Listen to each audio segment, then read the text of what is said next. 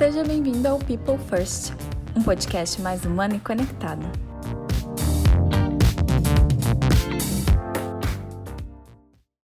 Olá, pessoal! Sejam bem-vindos ao podcast People First.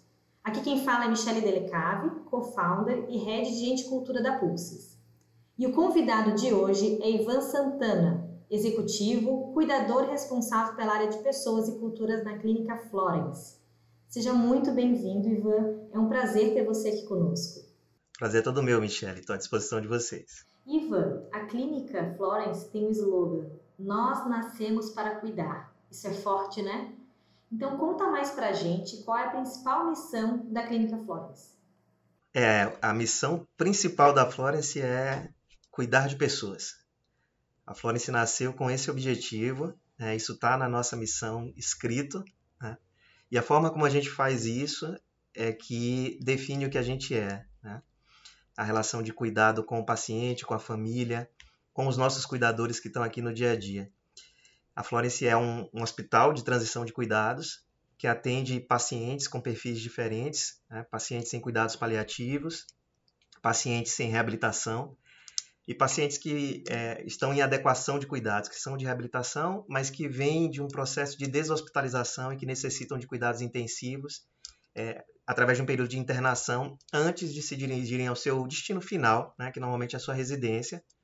É, porém, então, nós também recebemos muitos pacientes que passam por um processo de cuidado aqui até o óbito. Né? Esses pacientes são pacientes que, apesar da trajetória é, não ter um desfecho é, esperado né, ou positivo, eles passam por um processo de cuidado que leva a compreender melhor e a conseguir lidar com mais facilidade com um momento tão difícil de transição.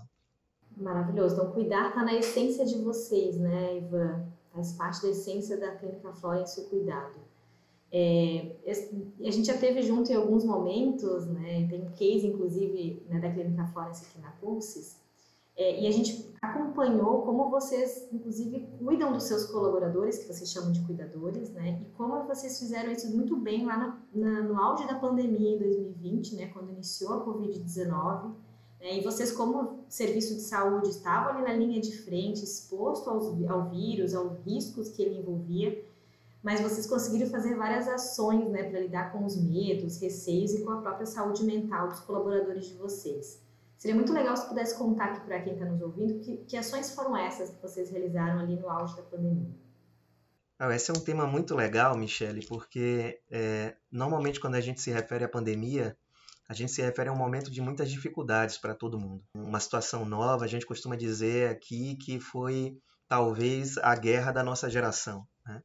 A gente teve a oportunidade de passar por um momento em que todo mundo foi muito desafiado a se transformar e a buscar formas de lidar com uma realidade que não só ninguém esperava, como ninguém tinha tido contato antes. Né?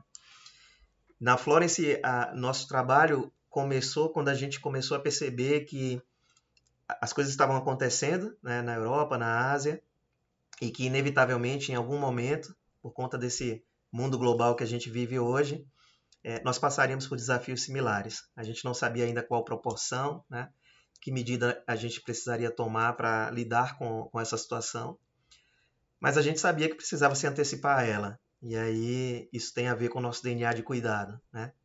Então a gente se antecipou tentando entender o cenário como, como vinha, qual era o comportamento do vírus, quais eram os principais sintomas, que medidas já estavam sendo tomadas é, nos outros países e buscamos implantar coisas que se encaixassem na nossa realidade. Né? E então a gente é, não afastou nenhum profissional definitivamente do trabalho, exceto aqueles que é, precisavam realmente estar distante do trabalho por uma questão de saúde ou segurança.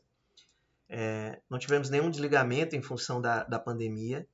O que nós fizemos foi ajustar uma série de atividades e medidas de controle internos, né? Esses que todos que já são muito usuais hoje, né? O uso da máscara, é, medidas de, de uso de álcool gel, mas também buscamos, através dos nossos próprios cuidadores, entender de que forma a gente poderia cuidar melhor deles é, com criatividade. Né? Então, nós sabíamos que o, o vírus transmitia muito rápido é, um deslocamento e com a presença de várias pessoas no mesmo ambiente. Então, nós conseguimos restringir alguns acessos né, e o número de pessoas para reuniões, é, criamos um espaço que nós chamamos de Casa Verde, que foi uma espécie de hospedaria onde as pessoas podiam permanecer naquele local caso não quisessem se deslocar no transporte público. E vários dos nossos cuidadores permaneceram, de certa forma, morando nesses lugares por algum tempo. Né?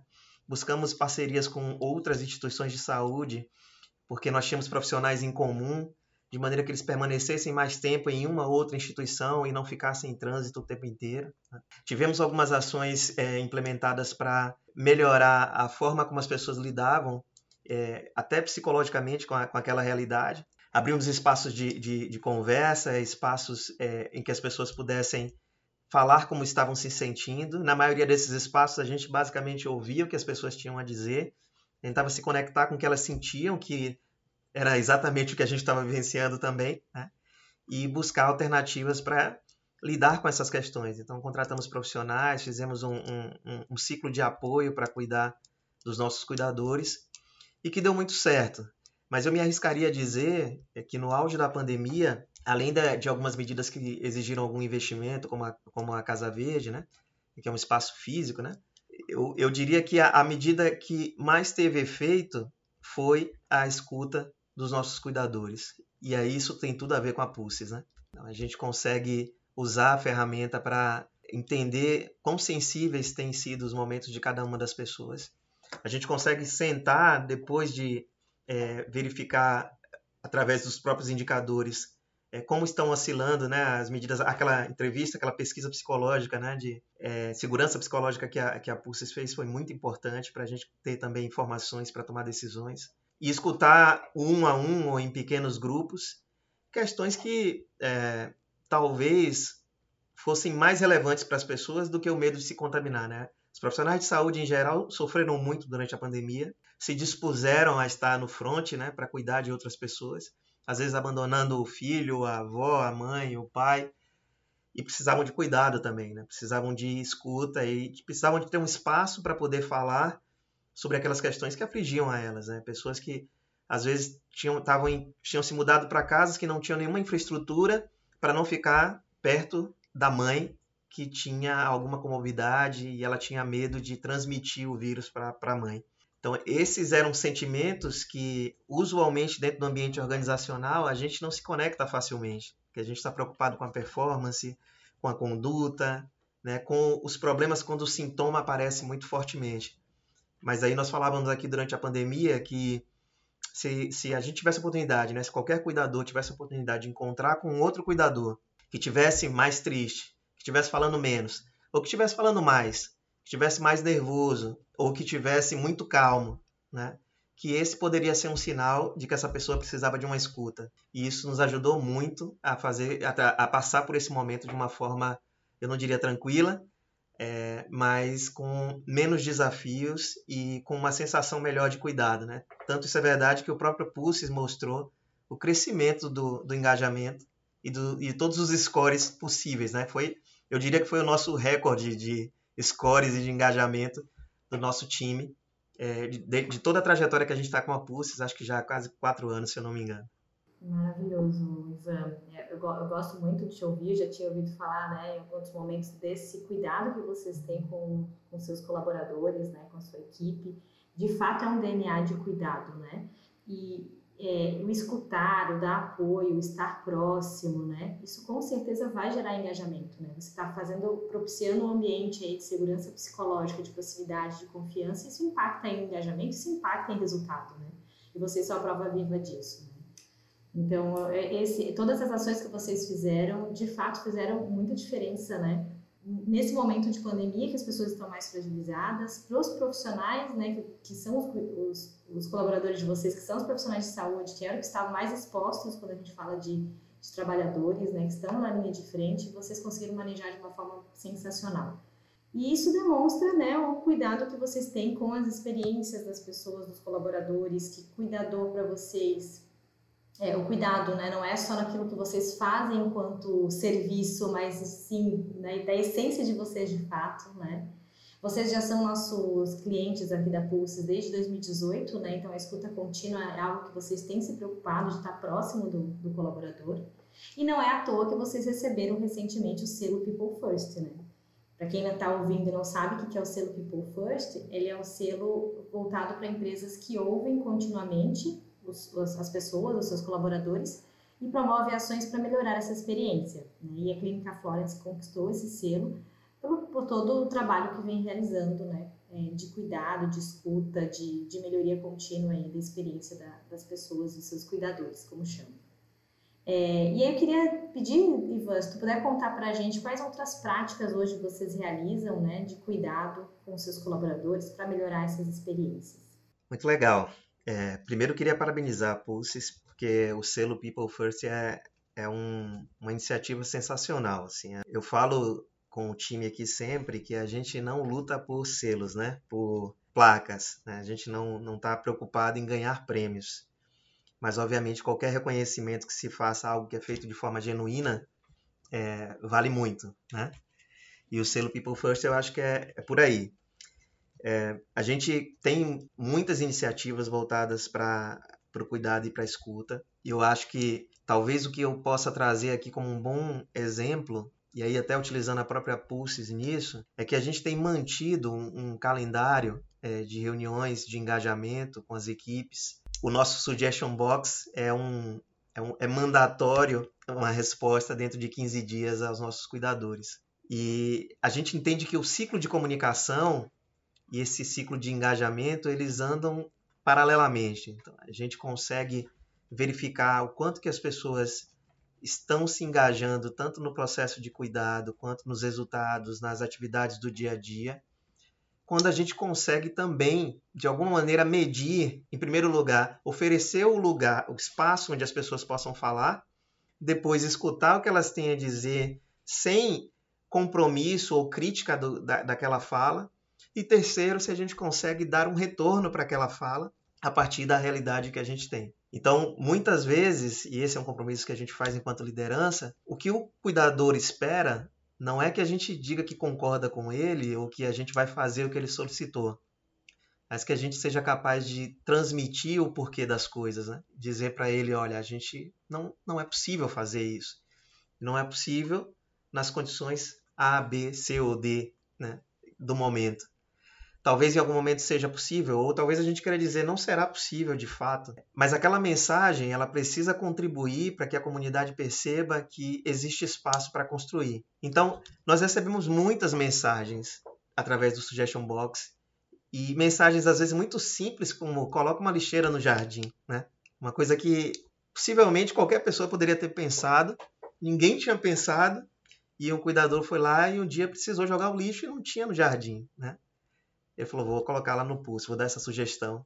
É assim que as pessoas falam, né? Vou colocar lá no Pulse. Dá dá uma sugestão. E a gente foi lá e colocou a lixeira no jardim. Falei, sensacional, era isso, tinha que fazer isso. Né? Para onde a pessoa vai jogar o lixo? Às vezes é, é, um, é um pedido um pouco mais complexo, né? uma discussão sobre carreira. É, e isso, a depender da organização, passa por uma série de dimensões. Talvez um dos caminhos seja incluir as pessoas para que as pessoas digam o que é importante para elas e como é possível construir modelos de carreira mais adequados à necessidade das pessoas, mas que permitam que a organização se desenvolva também. Há muitas maneiras que a gente utiliza aqui no, no dia a dia, é, mas o mais importante seriam esses três passos, eu diria, né, para qualquer coisa. Seja numa reunião de engajamento, seja é, na, na construção de um plano de ação, seja na definição de uma medida corporativa ou local. Primeiro, proporcionar um espaço em que essa escuta possa ocorrer, depois, escutar sem vieses e, por último, dar uma resposta, fechar o ciclo da comunicação que fortaleça o engajamento. Muito bom, Ivan. E porque quando você escuta, né, proporciona esse espaço para escuta e você responde, né, e é responder o suggestion box, ali como você colocou, a nossa caixinha de sugestões, está mostrando para a pessoa que, olha, eu estou considerando você. Estou sendo, né, a empresa ela tá, tá escutando, né, e está te considerando. E mesmo que a resposta for negativa, como você bem trouxe, né, olha, infelizmente a gente não tem condições, não tem verba, mas poxa, levar em consideração o que eu estou falando, né? Olha que considerador, né? É, você tocou num ponto importantíssimo, eu acho. É, como é que a gente demonstra para as pessoas que é importante o que elas estão dizendo? Você encontra alguém no, no corredor e esse alguém te bate no, no seu ombro e fala: Michele, foi muito importante o que você fez ali, tá? E sai. Isso tem um valor. Se alguém te chama e fala, Michele, eu marquei um horário com você aqui, eu vi que a tua agenda está disponível, você poderia falar comigo nesse horário, eu quero encontrar com você na nossa reunião. Eu preciso falar algo importante com você. Você vai até lá e eu encontro com você, né? E digo, olha, Michele, eu queria te reconhecer pelo trabalho que você fez. Esse trabalho que você fez foi muito bom. Ele foi importante porque ele reduziu despesas, porque ele produziu resultados, a gente conseguiu vender mais, a gente conseguiu se conectar melhor com as pessoas. Isso que você fez tem um valor muito importante para nós. A gente não tem hoje uma, a possibilidade, né? Aí deixa eu fazer um incremento. A gente não tem a possibilidade hoje, talvez, de aumentar o seu salário, de oferecer um prêmio. Mas eu queria que você entendesse o quanto isso é importante para a gente. Por isso que eu reservei esse espaço para conversar com você. Isso tem um outro valor. Então é isso que eu acho que é isso que é o suggestion box, é isso que é a reunião de engajamento, é isso que são as práticas de cuidado, né? É mostrar para as pessoas que tem uma dedicação àquilo, que não é feito de forma protocolar ou porque todas as organizações fazem. Uhum, perfeito.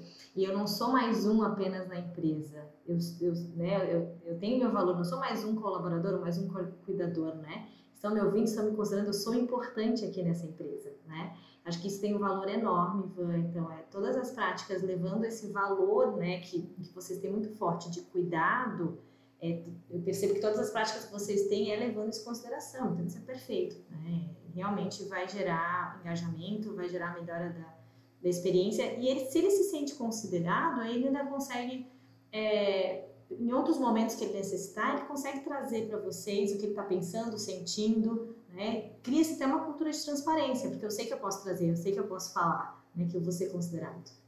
Tem um exemplo importante aqui, se você me permitir, que é. Você falou de cultura de transparência. Em algum momento a gente ouviu é, com a própria Pulses, alguns comentários dos nossos cuidadores de que precisavam falar um pouco mais de determinados assuntos, né? E esses assuntos a gente não tinha conseguido dar os retornos na velocidade que nós gostaríamos de dar. E eu acho que é bom contar esse exemplo para porque o mundo não funciona de forma linear, né? Então a gente tem vários cenários aí complexos que acontecem ao mesmo tempo. Quando a gente percebeu isso, a gente notou uma outra coisa. A nossa adesão estava caindo. E aí, uma das perguntas que a gente quis fazer foi: por que, que a nossa adesão está caindo? Dá muito trabalho responder, gastar cinco minutos lá puxando a barrinha para o lado no aplicativo? Não dá. Né? Mas, de novo, aqui tem uma mensagem, né? Eu estou falando, mas essa minha fala não está sendo escutada. Eu estou falando, mas vocês estão escutando e não estão dando retorno. E aí a gente volta e faz um exercício para dizer: precisamos dar um retorno. A adesão precisa se conectar com isso. E aí as pessoas vão aderir porque elas entendem que é importante. Né? Aquela gente, aquele exercício que todo consultor faz de priorização, né? O que, que, é prioridade? É que eu não tenho tempo, né? É que eu tenho que escolher o que, que eu quero fazer. Por que, que as pessoas vão escolher participar da, da, da pesquisa de engajamento? Por que, que as pessoas vão escolher conversar com a sua liderança ou participar de um treinamento? Porque elas precisam entender que aquilo é importante para elas e para a organização. Então, eu acho que tem várias mensagens que a gente consegue capturar aí e a ferramenta é muito importante para isso. Muito bom. É, a prática né, de responder o o, o suggestion box, os comentários, a mostrar o, os indicadores né, dashboard para a equipe, tudo isso vai fortalecendo essa prática de, né, de transparência, de se sentir à vontade para responder, né, sabendo que vai ter sido ouvido. Muito bom. E falando em dashboard, Eva, eu percebi que os indicadores de vocês lá na Pulses, ali no dashboard da Pulses, é, tem um score muito alto em embaixadorismo né? E aí quando a gente olha dentro do embaixadorismo, lá o fator que compreende a dimensão embaixadorismo, o orgulho de pertencer é muito alto. Aí eu queria saber qual é o segredo para ter esse orgulho de pertencer tão alto. Eu acho que eu já sei, porque já foi falando várias coisas aqui, né, que já deu, já, já deu um pouco de noção do que seria, mas tem alguma outra coisa, né, que fortalece esse orgulho de pertencer aí do, dos cuidadores da Florence? Bom, a, acho que a, a resposta primeira é não sei se tem um segredo, mas, mas tem mas tem certamente é, algumas questões que a gente leva em consideração e, e que eu acho que faz, fazem todo sentido para ter nos nossos cuidadores verdadeiros embaixadores do que a gente faz. Né? Verdadeiros embaixadores da cultura do cuidado. A Florence é uma instituição de saúde que nasceu com uma proposta, não sei se eu posso chamar de inovadora, porque existem em outros lugares, mas disruptiva. Se propõe a colocar o cuidado andando lado a lado com o tratamento. Então a gente pega essa pequena mensagem, essa proposta de cuidado, dá alguns passos atrás no processo seletivo, nas mensagens que a gente oferece para as pessoas que se interessam pela Florence, dizendo que existem pessoas reais aqui que cuidam genuinamente, como a gente fala, do amor de alguém. E essas pessoas que se interessam por isso, se candidatam a trabalhar na Florence, percebem que passam por um processo seletivo às vezes exaustivo, cuja principal intenção não é saber se essa pessoa é a melhor profissional tecnicamente do mundo, mas o que, que orienta os valores, o comportamento, qual que é a missão dessa pessoa no mundo, né? O nosso CEO, Dr. Lucas Andrade, fala sempre, né? Escolheu algo, um problema do mundo para resolver. E é muito legal isso, né? Você ter a convicção de que você está resolvendo um problema do mundo e que parte da sua trajetória aqui na, nessa vida, né? Independente da crença das pessoas, de quantas vidas nós temos, é resolver um problema do mundo. E a gente, durante a integração, eu falo para as pessoas que a gente pode sim faz uma avaliação do que, que as pessoas fazem, né? A gente quer saber se as pessoas têm uma boa formação, a gente quer saber se essas pessoas passaram por lugares de referência, se elas têm as competências técnicas para é, exercer a profissão que, que vão exercer aqui na Florence. Né? A gente se preocupa sim com a forma como as pessoas fazem isso. Então, como também é muito importante. Então, não é só ter tido uma boa formação, mas é ter a habilidade para fazer, né? ter conseguido construir resultados, chegar a algum lugar. Isso também é importante. Mas o mais importante para nós é por que, que as pessoas fazem isso. Você pode fazer uma, uma experiência depois, que acho que vale muito a pena. Perguntar a profissionais de saúde, técnicos de enfermagem, enfermeiras, médicos, é, fisioterapeutas. E eu vou correr o risco aqui de assumir que a grande maioria deles vão contar que resolveram ir trabalhar na área de saúde porque tiveram uma história de cuidado envolvida, negativa ou positiva. Uma história de perda, uma história de alguém que cuidou bem de um ente querido, ou uma história de espera por longas horas no, no hospital para receber o, o atendimento devido. E essas histórias, elas se conectaram com essas pessoas, elas se conectaram de alguma forma com isso e encontraram uma maneira de traduzir o cuidado no seu trabalho, aquilo que elas iam fazer a maior parte da vida delas, né? Que é a profissão da gente. Então a gente vai atrás dessas pessoas, tenta entender o quanto que elas se conectam com o que a Florence faz. E a partir daí, são essencialmente as pessoas que fazem talvez o segredo que a gente está procurando aqui. E aí elas são embaixadoras delas mesmas, né, Michelle? Elas são embaixadoras daquilo que elas acreditam, elas são embaixadoras daquilo que elas buscam enquanto profissionais e traduzem esse embaixadorismo no trabalho que elas, que elas fazem no dia a dia. Nós nos orgulhamos muito de termos um NPS, é, que é uma medida de satisfação né, dos nossos clientes, de 89% histórica, com menos de 7% de perda, o que representa um dado estatístico bastante consistente. E quando a gente olha para a realidade é, de muitas outras unidades que têm serviços de excelência, é, muitas vezes isso não acontece. E aqui não é um efeito comparativo, mas é só para dizer que quando, quando esses elementos eles estão muito bem combinados, né? a excelência da prática do dia a dia operacional, técnica, com um senso de propósito muito claro, de onde eu quero chegar, e se no lugar que eu estou, estou construindo algo para o mundo, a partir da minha perspectiva, os resultados eles são inevitáveis, né? Nossa, Ivan, muito, muito bom. Né? Você foi falando ali, eu fiquei realmente pensando né, como ser profissional de saúde é um ato de doação, inclusive, né? E, e, assim, o propósito de vocês que você trouxe ali, que acho que faz todo sentido, que é cuidar do amor de alguém, isso é muito impactante, né? Então, os cuidadores que se propõem a estar aí, né, todos os dias, dando o seu melhor, né, e cuidando um amor de outra pessoa, né? É, não, não, não tem como dizer que ele não vai sentir orgulho de estar né, ali prestando esse serviço, né, numa, numa empresa que de alguma forma se preocupa muito né, com, que, com a experiência, com o local, né, para deixar esse, esse, esse local o melhor possível para as pessoas que ali estão. Então, de fato, o orgulho de pertencer ele é alto até pelo, pelos valores, pela estrutura e pelo propósito, propósito de vocês. Né?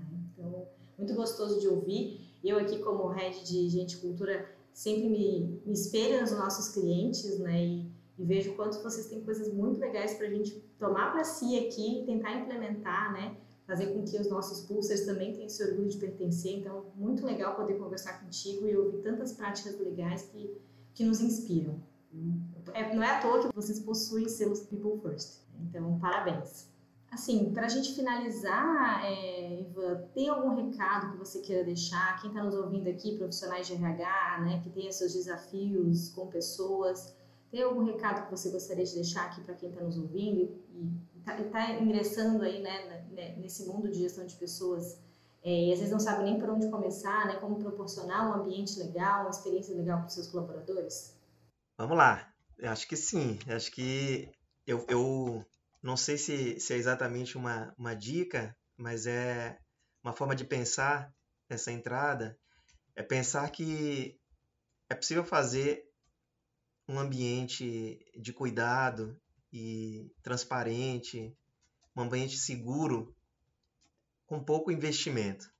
São medidas simples que fazem com que as pessoas é, se, se tornem engajadas ou que elas se comprometam, né? assumam um compromisso de fazer uma entrega que a organização precisa. A gente falou de algumas aqui, né? A gente falou de proporcionar um espaço para que as pessoas falem. A gente falou de, estar disposto a ouvir o que as pessoas têm a dizer. E aí, às vezes, eu até brinco aqui com o pessoal, né? Quem está disposto a ouvir, ouve de tudo. Às vezes são coisas que a gente não gostaria de ouvir, mas mesmo essas coisas podem ajudar a gente a mudar de lugar e escolher caminhos que vão ser mais prósperos. A gente falou sobre é, medidas de comunicação, né? A gente fala de comunicação, fala o tempo inteiro de comunicação, porque isso é a essência do ser humano se comunicar, né? O que o ser humano faz é cada vez mais adicionar complexidade aos modelos de comunicação já existentes. Então, se comunicar bem não depende de um equipamento de alta complexidade, não depende é, de ter altos volumes de, de recursos disponíveis para isso, mas depende essencialmente de permitir o diálogo, de é, poder é, trazer as ideias e promover essas ideias, né, de dar retorno. Depende de, desse ambiente de confiança que a gente vinha falando. E aí você vai encontrar, como no exemplo que a gente falou de reconhecimento aqui, né, que eu trouxe você como personagem do, do reconhecimento lá, é, a gente consegue ver que é possível reconhecer alguém a partir do referencial desse mesmo alguém com medidas simples. Convidar alguém para almoçar, fazer, é, chamar uma pessoa e dedicar um tempo que você não tem disponível na sua agenda para aquela pessoa, né? Eu brinco com meu time, eu falo o seguinte, olha, não estou presente, estou viajando e tal, mas se for algo importante para você, pise no meu pé. Então, pisar no meu pé significa tem que ser agora. E isso faz com que as pessoas se sintam à vontade e muitas vezes até não queiram pisar no teu pé, queiram resolver as questões muito antes de chegar nesse estágio. Quando você sentir alguém pisando no seu pé, que você fala, realmente tem alguma coisa séria acontecendo, preciso me dedicar a isso. E certamente, assim, sem nenhuma dúvida, tudo que as pessoas têm a dizer é muito mais produtivo e muito mais capaz de construir novas soluções do que aquilo que a gente pensa sozinho. Então, assumir a possibilidade de estar errado, assumir a possibilidade de não ter pensado em tudo, assumir a possibilidade de que existem outras vozes mais próximas do problema que podem te ajudar a encontrar uma melhor solução é essencial para a gente fazer uma, uma, uma gestão de pessoas, vamos colocar assim, com um ambiente mais seguro. Maravilhoso, né? Por isso a importância das trocas, né? A gente só vai mais longe quando a gente está a gente está com outras pessoas, quando a gente troca, né? A gente vai construindo juntos lugares melhores, né? melhores práticas. Por isso é tão importante. Ivan, muito gostoso o bate-papo. Te agradeço muito por compartilhar conosco tuas práticas. Quem quiser continuar conversando com o Ivan, o LinkedIn dele está aqui na descrição. E acho que a gente pode construir né, várias, várias conversas para trocar mais, nos fortalecer mais, né? E poder aí juntos construir lugares melhores para se trabalhar. Obrigado, Michele. Obrigado a todos que escutaram. Estou super à disposição de vocês e de quem quiser se conectar. Tenho certeza de que tenho muito a aprender com todo mundo aí que está é, participando ativamente desse podcast e daqueles que estão escutando e vão contribuir muito mais para outros que vão surgir por aí. Muito obrigada, Ivan. E agradeço quem esteve conosco até agora. Até a próxima.